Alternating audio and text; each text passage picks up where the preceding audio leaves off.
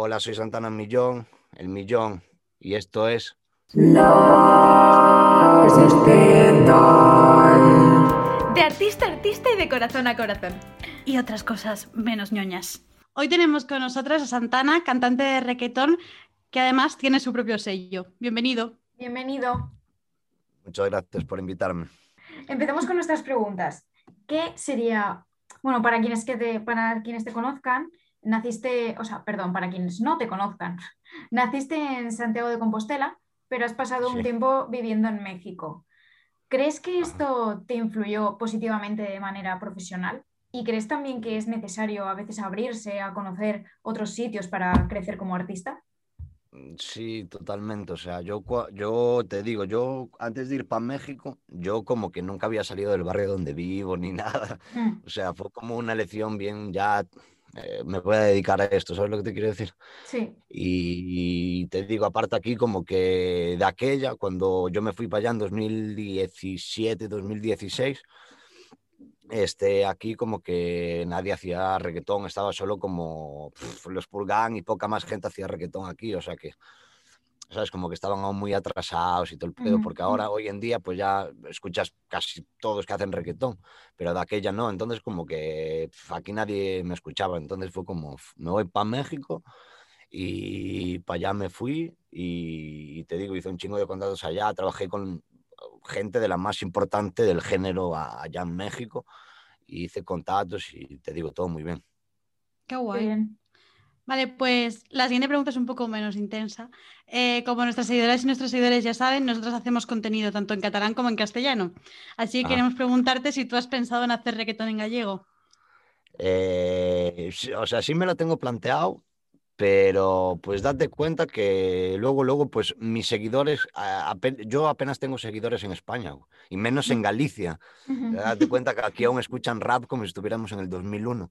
Entonces, date cuenta que yo hago como ya música como para gente, mi, mi base de fa- mi fanpage está como en México y Argentina. Entonces, Ujú. para mí sería como un sinsentido hacer música como, Mm, sí, pues siempre Sí. llevo el acento, ¿no? Pues quiero decir, pues las raíces, pues de dónde son. Claro. Pero date cuenta que eh, para que la gente me comprenda, pues tiene que, que ser así. Aparte, se me hace como más bonito particular, o sea, personalmente, eh, mi opinión es que se hace, se hace más bonito como, como el español que el gallego. Ujú. ¿Mm? Que yo igualmente hablo, en- hablo en gallego, o sea, yo con mi mamá, con mis hermanos y con mis amigos acá donde yo vivo, hablo en gallego todos los días, Sí, sí. pero, pero igualmente pues hago Sí, se ha entendido, se ha entendido. Y bueno, suponemos que, como todos los artistas, y al fin y al cabo, trabajadores y trabajadores de todo tipo, se han visto afectados por, por, por la COVID. Y en tu Sí. caso, ¿cómo, cómo lo estás llevando? Eh, Pues en mi caso lo estoy llevando como que estoy buscándome la vida para comer fuera de la música. Date cuenta que no estoy sacando ningún show y aparte pues no tengo tanto caché como para vivir ahora mismo del, de mi música digitalmente hablando. O sea, no Mm, tengo tantos views ni tantos streams como para poder vivir de eso. Sí es cierto que estoy cerrando música para series de Netflix y, Anda. y para otras series fuera de Netflix. Espera, no te adelantes, no te adelantes que ahora voy con eso, porfa. Ajá, pero date cuenta, o sea, eh, o sea, me está afectando mal porque aparte quieres quedar con alguien para grabar en un estudio y pues, yo qué sé, está Es bien más raro, ¿no? complicado. Ahí está. Sí, Sí, mil restricciones. Claro, Sí, pues sí. Vale, y ma- y eh, más sobre pues- todo para el tema de videoclips y así, porque claro. pues Sí. para un estudio, pues yo tengo mi propio estudio en casa y puedo grabar yo solo, pero date Ujú. cuenta que para un estudio hacen falta dos modelos, el que te graba, el que te trae el carro, el no sé qué, al final te juntas 10 Mm. personas y no puedes. Ya. Ujú. Pues aunque el COVID haya complicado un poco las cosas, sigues rompiendo igualmente. Ahora hablamos concretamente de Netflix, que allí te me habías adelantado. Eh, para Ajá. aquellas y aquellos que no lo sepan, está sonando en Narcos, Netflix, eh, Narcos México, perdón, El Club de los Cuervos y El Recluso. Todas series Sí. de Netflix en las que está presente tu música. ¿Cómo se vive eso? Sí. O sea, ¿cómo es que Netflix se ponga en contacto contigo para utilizar tu música en sus producciones? Porque es muy fuerte. O sea, es Netflix. Ajá, no, pero o sea, porque yo antes de tener mi propio sello, yo trabajaba con un sello. No estaba firmado por él, era todo como palabra, no era nada firmado, pero es un sello que es de Los Ángeles, que se llama King Kong Records, de Estados Unidos. Bueno, Sí. como que los güeyes, los que los jefes son mexicanos, pero igualmente su base está en Los Ángeles. Entonces esos güeyes como que metí una canción ahí eh, gracias a mi ex, bueno, mi productor, en verdad, eh, uno de mis productores, eh, que se llama Ulises Lozano, y, y de ahí como que yo ya quise quitar el contacto de ahí, tú sabes, en plan dije, ah, ¿quiénes, son estos que se están interesando por mi música? Y de ahí pues ya yo quité el contacto y ya pues ahora cada vez que tengo cuatro o cinco canciones grabadas, le envío, le digo, oye, güey, tengo esto, tengo este material, ah, chingón, mándamelo, no sé qué. Y pues ya ellos de ahí eligen si quieren, si no y tal, y pues, y ahí salen. Ajá. Qué bien, qué bien. Hace poco publicaste algo en lo que decías, deja de quejarte de la gente que no te escucha y aprecia y dale cariño a los pocos que te escuchan. Soy de los artistas Sí. más infravalorados de la nueva generación y aquí me, y aquí me tienes con el hocico cerrado. ¿Por qué Ajá. crees que hay algunos artistas con más repercusión que otros? O sea, ¿se trata solo de talento o también es, o sea, o sea, también hace falta el factor suerte? O sea, ¿qué crees que hace falta? Eh, yo creo que hoy en día no hace falta ninguno de esos dos factores. Eh, yo creo que hoy en día el factor que hace falta es tener plata, güey. Este, Y ya ajá, está. sí, o sea, ya está. date cuenta que ha- hay un chingo, o sea, yo conozco artistas underground que tienen canciones increíbles que si salieran en la radio, si salieran en cualquier otro sitio, estarían pegadísimos, o sea, estarían viviendo de una sola canción, pero, pero pues no disponen del saldo suficiente o muchas veces del tema redes sociales. de- Hay muchos artistas que se pegaron por, por andar con beef con otros artistas. ¿sabes lo que te digo? Sí, y mientras sí. los que llevamos cuatro años trabajando en el estudio todos los putos días, eh, pf, aquí estamos, ¿entiendes lo que te quiero decir? Entonces, no sé, a veces uno se desespera también y piensa en dejarlo y piensa en, en- en mandarlo todo a, a la mierda, güey, por eso mismo, porque ve que estás trabajando, tienes talento, tienes con qué, y llegan otros y invierten 20.000 euros en publicidad. Y, y están pegados. güey. O sea, yo con 20.000 euros como dos años, ¿entiendes lo que te digo? No me puedo gastar Sí. 20.000 euros en una canción, ¿entiendes lo que te quiero decir? O sea, que es más factor dinero que otra cosa. Sí. Mm, Sí, hoy en día sí, por desgracia sí. O sea, y aparte ya- tú date perdón. cuenta, por ejemplo, eh, el tema YouTube. Este, eh, hay muchos más eh, eh, views en YouTube que en Spotify. ¿Eso por qué es? Porque la gente va a ver tu video y va a ver con quién sales en el video y va a ver cómo estás vestido en el video. No va en, re- en realidad a apreciar tu música. ¿Entiendes lo que te quiero decir? Y pues yo no debería, o sea, yo por ejemplo personalmente como consumidor de música, a mí me da igual el videoclip. De hecho, yo apenas miro para los videoclips cuando escucho música. Escucho música cuando estoy haciendo otras cosas, ¿entiendes lo que te quiero decir? Sí. Ujú. Sí. Vale, y ya para acabar con nuestras preguntas, eh, ¿qué le dirías a una persona que quiere comenzar a crear contenido artístico de cualquier tipo y no se anima a dar el paso? Pues, ¿qué le recomendaría? Pues le recomendaría, no sé, que le valga, que le valga verga lo que diga la gente. Porque la está. mayoría de la gente que no empieza o que no tal es como, ah, y si este dice que es como, güey, vivo en Santiago, vivo, vivo en Galicia, o sea, aquí la gente, o sea, no es como una gran ciudad ni nada así, o sea, aquí para la gente aquí hacer reggaetón es como, buf, ese paleto, ¿sabes lo que te quiero decir? A mí me, Sí. a mí, a mí, a mí me da igual totalmente lo que me digan, porque eh, no me está dando de comer esa gente.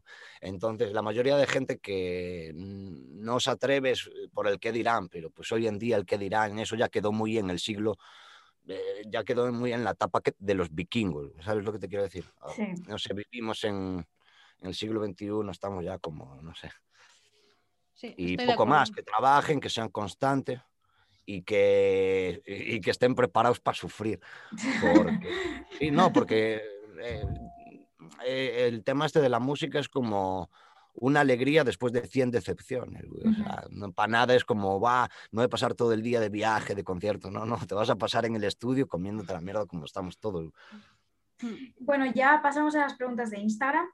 Y Sí. la primera sería, ¿algo que nos cuentes sobre beefs que hayas tenido? Eh, yo beef, así como beef como tal, yo solo tuve uno, güey. O sea... mm, Suficiente, cuéntanos. Suficiente. Salseo. Este, pues yo tuve como una especie de beef con un güey. Cuando yo fui a México conocí a, a un güey, que ya ni, ni lo quiero nombrar siquiera. y, de hecho yo tengo una canción con ese man y empezamos a grabar y todo el pedo, güey, y como que yo me empecé a llevar con unos amigos suyos, a quedar, a hacer canciones con unos amigos suyos y él como que se enfadó, like, tengo dos años. Entonces fue como, ah, tú andas con mis amigos y tal. Le dije, ¿qué más te da? Pues disfruta de tu vida, no seas envidioso ni acá, qué pedo. Y como que nos empezamos a llevar mal. Él salió en una entrevista, como por ejemplo la que estoy haciendo yo ahora, y tiró así mierda, como le preguntaron por mí, de hecho, y tal. Y nada, así fue. El vato de un momento a otro, inesperado, se sacó una canción así de trap, en plan, yo soy el más malo, yo te voy a matar y yo te voy a no sé qué, tu puta madre. Y fue como, a los dos días agarré y me quité una salsa riéndome de él, que ahí está en YouTube, Santana Un Millón, el callejero se llama, está en mi canal de YouTube y pues ahí quedó. Y desde esa, pues no sé nada de ese, en verdad. Estaba en mi mismo sello, ya, yo ya creo que ni está, porque yo después de King Kong estuve con Neoperreo, ya, ya no estuve con el anterior sello con el que estaba. Estaba ahí en Neoperreo con Liz Love, con Tomás El Real, con Lago Nichón y con esta banda. Sí. Y después de eso, como que ya no supe más de ese man, la verdad. Vale, pues gracias por el salseo. Eh, vale, la siguiente pregunta que te han hecho eh, la voy a hacer, pero porque te- la- a mí me parece un poco personal, pero bueno, como se ha repetido bastante, te Uf. preguntan qué tiene que tener una chica para robar tu corazón. Ala, O sea, tus Eh. seguidoras las tienes locas. vaya. Este, que tiene que tener, pues muchas cosas, la verdad, pero yo creo que la principal es que sea una persona humilde. O sea, Mm. yo creo que físicamente no me fijo tanto en las mujeres.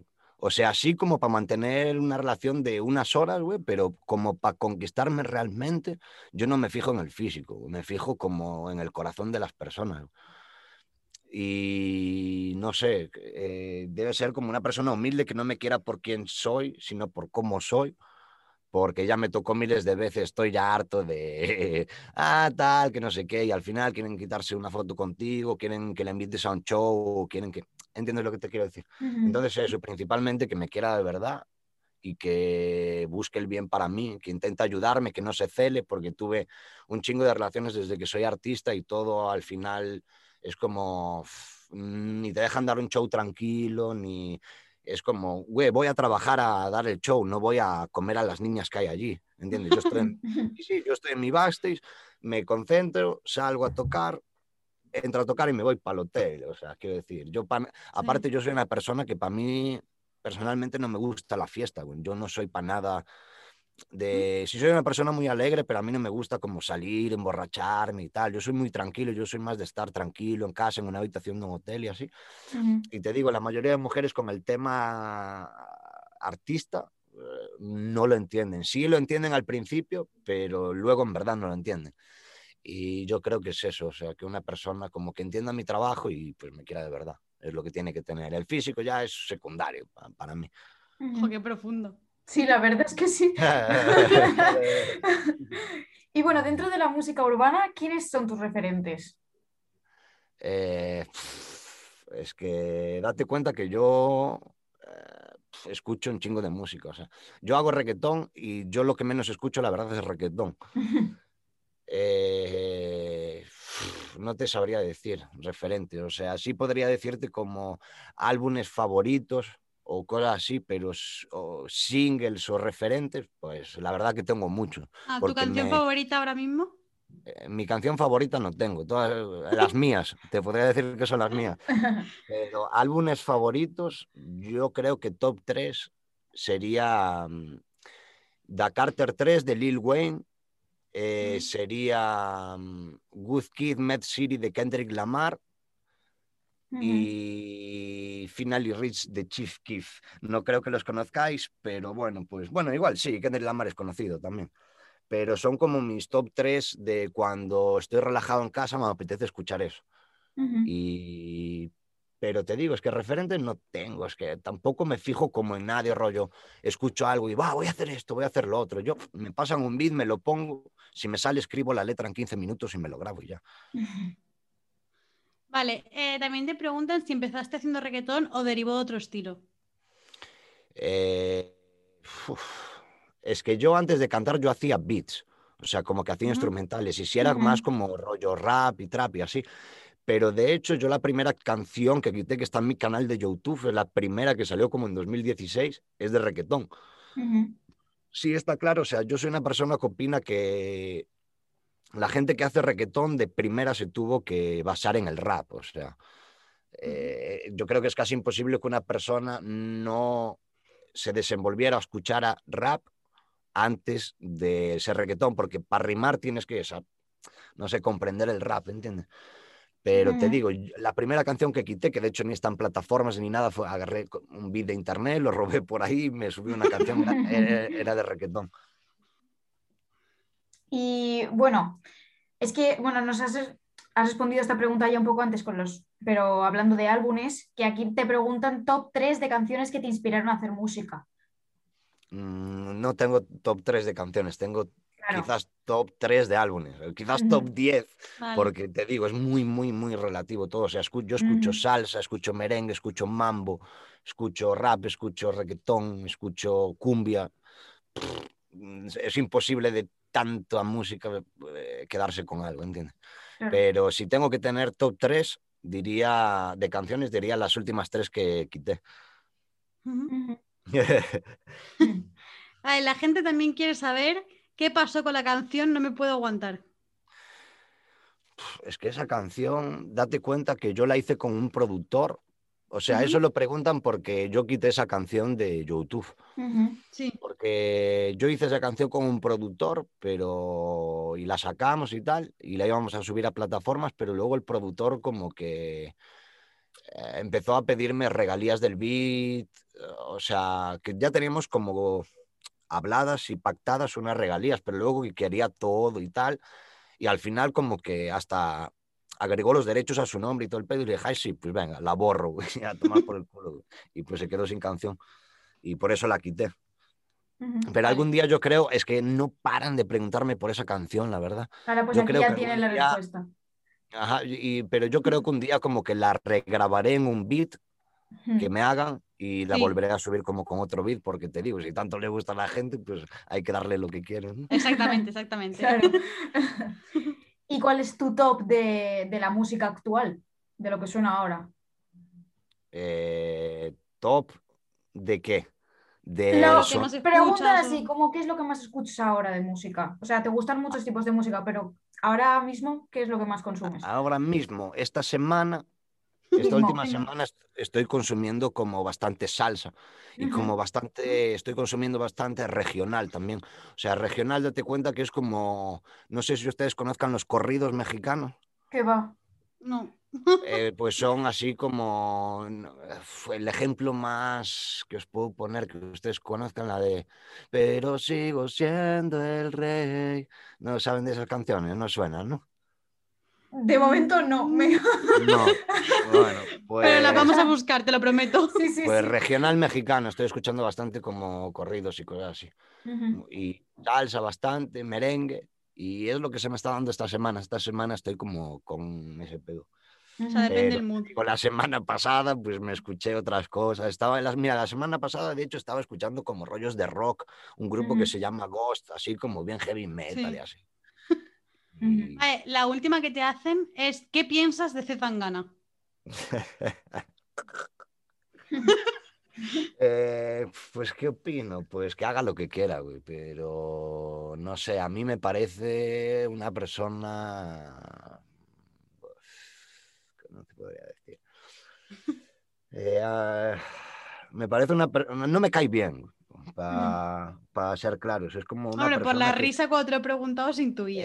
Sí, la Eh, verdad. Yo creo, yo mm, nunca trabajaría de la manera que él trabaja. Eh, Yo lo creo que lo puedo resumir en eso. Después Vale. que haga lo que quiera, él tiene lo suyo, yo tengo lo mío, el otro tiene el otro, pero no sé, creo que hay gente con mucho más talento que ese güey, que estamos abajo, y pero bueno, pues yo no soy envidioso ni nada, pues cada uno que disfrute de lo suyo. El tiempo de Dios es perfecto y a cada uno nos llega nuestro momento. Joder, de verdad, qué cosas más profundas. Qué bien. Vale. vamos, ahora sí, vamos a dejarnos de cosas profundas, que vamos con la parte salseante, que es el casar, matar y follar. Te decimos tres nombres y nos dices con quién te casarías, a quién matarías y con quién follarías, ¿vale? Ajá. Empiezo. Bea pelea. Ma- mataría si puede ser Zetangana mejor. No he puesto Zetangana, no lo he puesto. Pero bueno, lo notamos también como que, como que lo han matado. Vea pelea. Bea ¿qué pelea? Miss, eh, Miss Nina y la Chonga. Buah, ¿Qué sería? ¿Casar? ¿Matar, Matar o follar? Sí. Eh, wow. Follar, yo creo que a mis Nina. Porque Bea es amiga mía y creo que está feo. Entonces, yo creo que me casaría con Bea. eh, ¿Y quién mataría? ¿A la que queda? ¿A quién A era? la Chonga. Pues la Bonichonga, lo siento mucho, pero te tocó a ti. fuera. Es la con la que menos relación tengo, entonces pues es la que, la que le tocó morir. Siguientes tres personas. Katie Kane, John Beef y Khaled. Los pares del trap. Eh, pues eh, yo follar no me follaría a ninguno, la verdad. Bueno, pero... Bueno, pero un poquito más que a alguno, un poquito más que a otros, digo no yo. sé, o sea, yo, por ejemplo, me... Son solo Eh, besitos. No sé, no te podría, te podría decir, eh, explicártelo en otra manera. Yo, por ejemplo, creo que me llevaría bien con De Gómez, o sea, como, ¿cómo le llaman? Sí, como con con Katie. Katie Kane. Porque es más como de mi estilo, es más como salseo, acá más que se Y es el más todo. guapo. Pues ya ahí ya no te puedo. Pero Calez, en verdad, como que yo respeto su trabajo y tal, pero tampoco me inspira así como nada, en verdad. O sea, como que sí está chida su música y tal, pero Mm. tampoco a mí me dicen nada. güey. O sea, que lo respeto igualmente y tenemos muchos amigos en común y todo el pedo. Pero tal, y Jan Beef, ¿qué te voy a decir de Jan Beef? Jan Beef es el rey del underground de España, ese güey. Exactamente. O sea, ese güey consiguió de la nada como sacar su propio sello, eh, reírse de la industria, que igualmente pues tiene mucho menos números que, que otros artistas que están eh, firmados por sellos y así, pero al menos el güey es orgánico, no paga nada, ¿entiendes? El güey es como que saca sus vainas, saca lo que le sale del pito y el güey sigue sonando igual que, que, desde que empezaron con Purgan, luego la mafia del amor, ese güey para mí hace bien las cosas. De hecho, es Vale. un poco la intención que yo tengo, lo que hizo él con la bendición es un poco la intención que tengo yo con mi sello de Jean Pierre Music. Firmar a artistas de abajo, de la calle y ayudarles lo máximo posible, sin firmas, sin nada. O sea, esto para ti, esto para mí y ya, y cada uno, Muy bien. y crecer entre todos, ¿entiendes? Qué guay. Vale, las siguientes tres son un poquito más mainstream. Mala Rodríguez, Rosalía y Carol G. Uf, mataría a Carol G. Clarísimo lo Joder, qué directo. Eh, me- y, y cuál eran las otras dos?